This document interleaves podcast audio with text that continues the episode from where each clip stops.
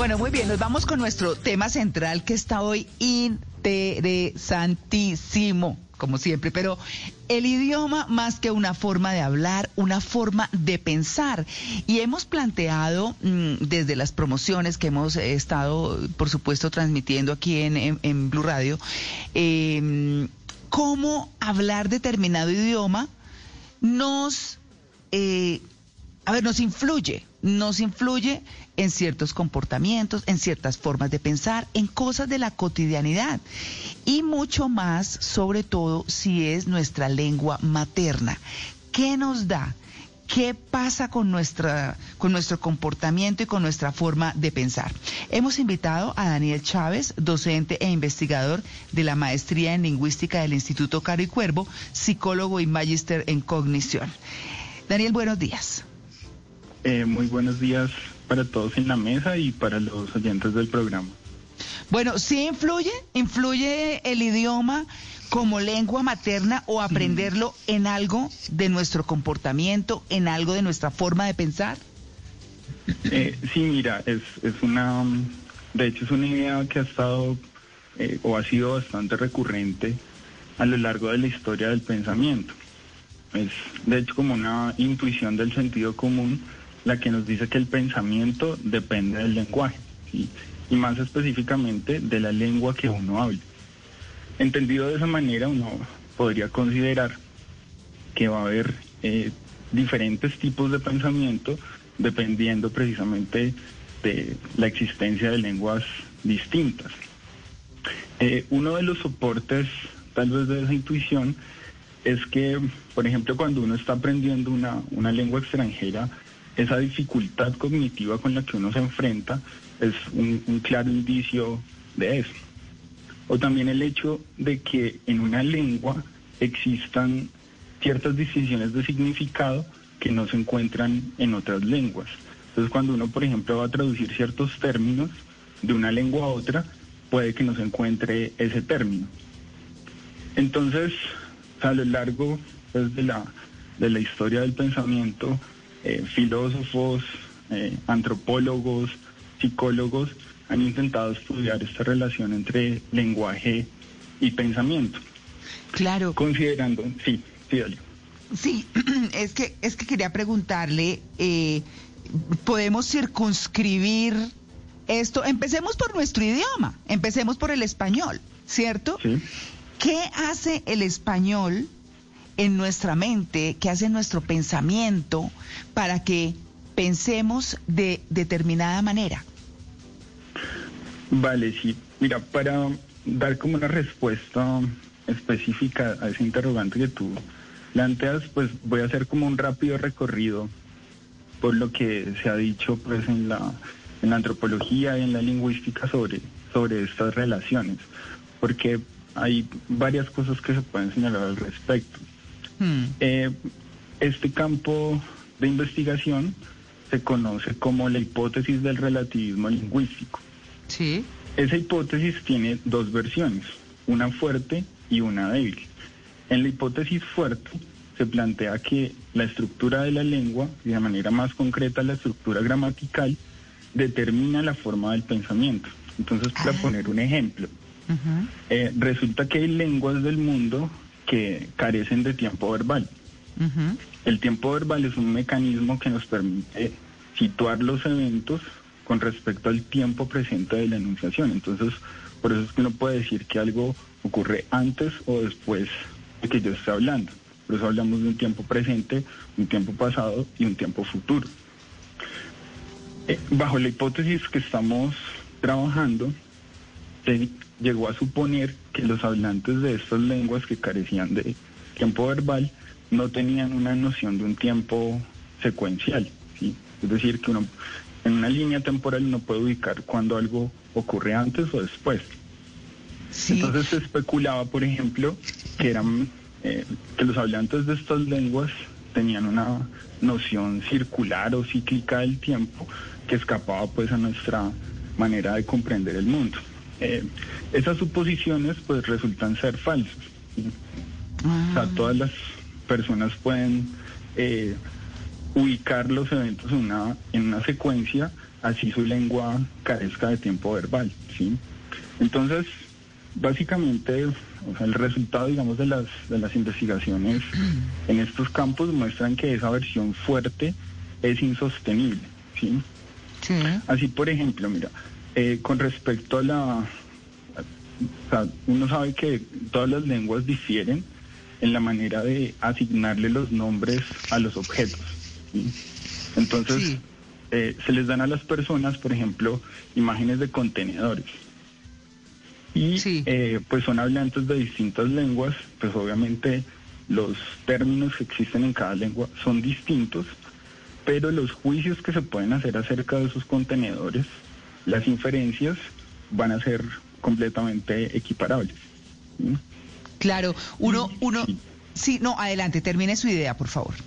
No, eh, y lo último, pues que ya es como una cuestión de, de principio, y es que mm, si uno plantea que, digamos, las cosas pensables dependen de las lenguas, entonces habría pensamientos que solo podrían ser pensados en ciertas lenguas. Entonces tendríamos, por ejemplo, pensamientos franceses imposibles de traducir al español. ¿sí? Eh, lo que uno puede señalar con respecto a eso es que todo pensamiento en cuanto a su contenido puede ser traducido de una lengua a otra. Claro está, en la, en la traducción se van a perder ciertos aspectos relacionados con la forma estética del pensamiento, todo lo que tiene que ver con la prosodia o la musicalidad de la lengua. Pero en lo que concierne al contenido, esto debe ser traducible independientemente del vehículo de la representación. Daniel. Sí. Eh, quiero volver un poco a lo del relativismo lingüístico, a, la teoría fuerte, porque es que me llama la atención lo siguiente. En España se usa para todos los, los pasados eh, la forma compuesta, he pagado, he subido, he bajado, le han corneado, ¿sí? En Argentina, que está al otro extremo del mundo hispanohablante, se usan solo los eh, pretéritos simples, ¿no? Pagué, subí, bajé. En Colombia y en México, por dar dos, dos, dos sitios así que, que se ve muy claro, se usan claramente distinguidos el, el compuesto y el simple en Colombia, si yo estoy hablando de García Márquez, que ya murió, uso el simple para referirme a lo que escribió. Escribió tantas novelas. Y si estoy hablando de un autor vivo, puedo decir Jorge Franco ha escrito tantas novelas. Esa diferencia entre el escribió y ha escrito que no hacen ni en España ni en Argentina y sí la hacemos nosotros, dice algo de nuestra manera de pensar o será como un complejo de superioridad que tengo yo equivocadamente? Pero está bueno eh, Bueno, sí, Hay, sí hay muchos, digamos, muchos mitos con respecto al español que se habla aquí, aquí en Colombia. Em, sí, digamos, esa, esa preferencia digamos, de las lenguas, pues digamos, o de las variedades del español por las dos formas o solo por una para expresar algo, pues en últimas de pronto sí tenga algunas consecuencias en el plano de la manera en que construimos los relatos, tal vez. Pero creo yo que en cuanto a la expresión, digamos, central del significado, no va a haber mucha diferencia. por eso ponía el ejemplo extremo de las lenguas que no tienen tiempo verbal. Y ahí es una pregunta que, si quieren, podemos abordarla, y es cómo mm. hacen esas lenguas para ubicar algo en el tiempo. O sea, si no tienen tiempo pasado, tiempo presente o tiempo futuro, ¿cómo hace uno para saber de, de qué estamos hablando? En sí. ¿Cómo hacen? Aclarémoslo, aclarémoslo. Sí, mira, eh, que tiene que ver precisamente con, la pregunta que, me hace tu compañero.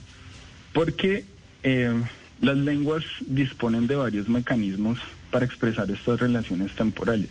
Eh, sí, ¿cuáles lenguas? ¿Cuáles lenguas, por ejemplo, no tienen tiempo? Sí, mira, eh, hay varios. Durante un tiempo se creyó que eran bastante excepcionales, eh, porque se encontró, digamos, en, lenguas indígenas. Una de ellas fue el tagalog de Australia, pero también se ha encontrado en el mandarín, en el indonesio. Hay varias lenguas que no, no tienen tiempo verbal, o sea, no, es una cosa así tan, tan extraña como uno, como uno creería.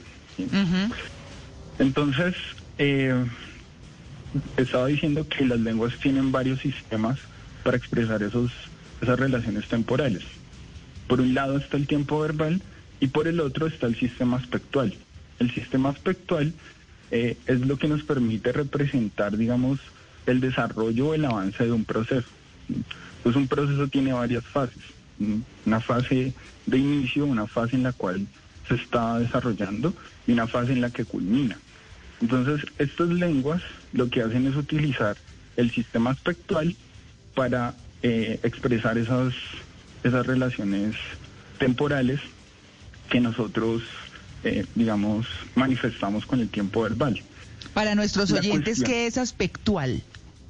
Sí, pues, la distinción aspectual tiene que ver con la manera en que representamos un proceso. un proceso puede estar en su fase de inicio, un proceso puede estarse desarrollando o un proceso puede haber culminado. Entonces, por ejemplo, por eso se habla del tiempo perfecto. El, perfecto es una distinción aspectual. El progresivo también, o sea, lo que nosotros expresamos con el gerundio es también una distinción aspectual. Porque, digamos, si yo digo en este momento estoy hablando, estoy, me estoy refiriendo a algo que en este momento se está desarrollando. Esas son las distinciones eh, aspectuales que se distinguen del tiempo verbal. Lo difícil o lo complejo es que en el español eh, nosotros explotamos esas dos cosas. Entonces, el tiempo verbal interactúa con el aspectual. Entonces, por eso hablamos de un presente perfecto, de un pasado perfecto. Eh, pues, o sea, sean unas combinaciones bastante, bastante complejas. Y el perfecto y todas esas cosas, pues, que lo hacían a uno ver cuadritos, ¿no? Sí. Claro, precisamente son... Sí. Sí, en el pasado. Entonces, sí, esas cosas, y para las personas, digamos, que intentan aprender el español, eso es un, es un rompedero de cabeza. y si uno, volviendo otra vez a esta idea del relativismo lingüístico, o sea, por el solo hecho de uno hablar español, teniendo en cuenta que eso es como una especie de álgebra, pues uno ya debería ser considerado como un genio. Pero pues realmente, realmente no hay como ninguna ventaja cognitiva por el hecho, creo yo, de, hablar español. Existe Daniel. y sí, dale. Sí, es que a propósito de, que usted ya está hablando del aprendizaje de idiomas y de cómo a alguna gente se le dificulta aprender español por lo complicado que es, yo siempre he creído que a nosotros en el colegio, por ejemplo en el caso del inglés, nos han enseñado muy mal el inglés, porque yo considero que uno debería aprender una lengua extranjera eh, de la misma manera que uno aprende la lengua materna, es decir, primero hablarlo, después leerlo y por último escribirlo. Y acá uno en el colegio lo primero que le enseñan es gramática y lo último que hace es conversación. Entonces le enseñan todo al revés. Los niños que están aprendiendo idiomas en otros países aprenden primero a hablarlo y después sí eh, se meten con la parte gramática. Eh, y eso creo que mm, entorpece ese proceso mental del aprendizaje de un idioma. Sí, de acuerdo. Sí, hay esas, esas cuestiones, digamos, que ya, ya se conocen ahora pues con mucha más claridad y sin duda que, digamos, la práctica, la habla de, de estas lenguas facilita muchísimo más que entrar directamente a eso, aprender reglas gramaticales, esas cosas que acaba haciendo eso, como un, trabajo ahí de razonamiento abstracto y si no, no es la mejor vía para el, para el aprendizaje de una lengua extranjera, sí, de acuerdo. Bueno, eh, me hace acordar el profesor con el tema del pasado participio en, en, Argentina que también no lo usan, ¿no? Dicen, usted todavía no comió. Y ellos no dicen, ¿usted no ha comido? No, sí, usted todavía no comió. Bueno, y le tengo una pregunta eh, a nuestro invitado. Eh, pero de todas maneras, digamos, el inglés es un idioma que es práctico. ¿No habla un poco eso de los gringos? Son prácticos para todos, los verbos son regulares casi todos. Eh, eh, la, palabra, la palabra get se utiliza para muchas cosas. Es muy fácil y son muy cortos. Además utilizan apóstrofo para absolutamente todo. Es más fácil. aprender inglés es muy, muy simple. No, no cuenta un poco eso de mí. Usted a Estados Unidos alquila carro súper fácil. Eh, todos se lo llevan al correo. Todo, está a mano. Sí, lo único que sí que tenés plática. pero el resto todo está muy, muy fácil o no, o no, o no cuenta un poco de lo que ocurre en, en, en, la cabeza de los angloparlantes, Daniel. Sí, Eh, es que, bueno, habiendo hecho pues toda este, esta larga introducción sobre eso de el relativismo lingüístico, eh, uno tiene que decir que, o sea, esta idea que ustedes están eh, resaltando tiene algo de verdad, eh, que uno tiende a leer algo del carácter, ¿sí? O de la idiosincrasia de los hablantes en la lengua, ¿sí? O sea, como que la mm. lengua le da a uno más o menos una intuición de cómo son esas personas, y, sí, como su modo de ser casi. Hay algo hay algo cierto en, en, cuanto a la intuición, pero tiene que ver con el hecho precisamente de que son los hablantes los que imprimen como su espíritu o su cultura en las, en las formas de la lengua. Eh, mm. Con respecto a esto que mencionas, digamos, del, del aspecto económico, en cierta medida simplificado del inglés, que digamos ha hecho, ha facilitado precisamente que se convierta pues en esta lengua principal del mundo. Eh, ahí hay cosas bien curiosas porque el inglés, de hecho en sus formas previas, era más parecido al español eh, que pues, lo que encontramos ahora. O sea, mm. todo esto que estábamos mencionando de cómo el verbo en el español codifica el tiempo, el aspecto, el modo y también muestra signos de concordancia con el sujeto en cuanto a persona y número. Esos rasgos se los denomina como rasgos flexivos y el inglés tenía esos rasgos. Y durante mucho tiempo se creyó que las lenguas evolucionaban hacia un patrón flexivo, porque era como este ideal de lo, de lo complejo, de lo algebraico, y el inglés ha llevado, ha llevado a cabo un, camino inverso, ha pasado de ser una lengua flexiva a convertirse en lo que algunos llaman en tipología como una lengua analítica. Entonces, por ejemplo, en inglés, eh, la única forma en la que uno declina el verbo de manera distinta, o sea, que el verbo tiene una terminación distinta, es con la tercera persona del singular. En cambio, en español es con todas las personas y todos los números, lo cual por eso lo, lo hace tan difícil. Claro. Eh, sí, entonces, es, o sea, estoy de acuerdo en esa intuición, uno tiende a leer como en ciertos rasgos de la lengua, en ese aspecto tal vez económico y simplificado, aspectos, no sé, del pensamiento eh, gringo y hasta quizás, eh, no sé, eh, angloparlante, ¿sí? que tiene que ver con cierta actitud pragmática, tal vez eso a eso se le pueda dar como más, más contenido, pero tal, habría que preguntarle, creo yo, a un sociólogo, un historiador. Sí, porque al aprender idiomas diferentes a nuestra lengua materna, parece que se abriera un entendimiento que no teníamos antes. Parece que cuando conocemos otras culturas y en otros idiomas interactuamos, nuestro cerebro hace conexiones que no había hecho antes y entendemos el mundo de maneras diversas. De acuerdo, sí, yo, o sea, por eso decía que esa introducción que hice sobre por qué el relativismo lingüístico en su versión fuerte no funcionaba, digamos que uno puede matizar eso y esto que mencionas me parece, me parece central, porque todos, eh, seguramente, pues ustedes habrán pasado por esa experiencia cuando uno, por ejemplo, lee en otro idioma, sea inglés o sea en francés, cuando ya realmente como que ha adquirido pues esos componentes básicos de la lengua, ocurre esto que tú mencionas, como que ciertos eh, espacios del pensamiento del significado como que se vuelven más asequibles. Y creo yo que sí es, es un efecto precisamente de adquirir una, una estructura gramatical y ciertas formas, digamos, del, del, significado que están codificadas en esa lengua, ¿sí? que abre precisamente como ese, ese espacio, ¿sí? Entonces, mm. si, es, si es cierto, es cierto eso, es, es, es una, una experiencia bien interesante y por eso, pues, es algo que se suele recomendar, ¿no? Como lea y aprenda otras lenguas, porque eso pues le va a abrir a uno la, la mente y creo que hay, hay algo cierto en eso, sí. Claro. Daniel, mm, Daniel, eh, es, es, mi impresión o de repente hay idiomas que se dan más fácilmente, por ejemplo, para la conquista.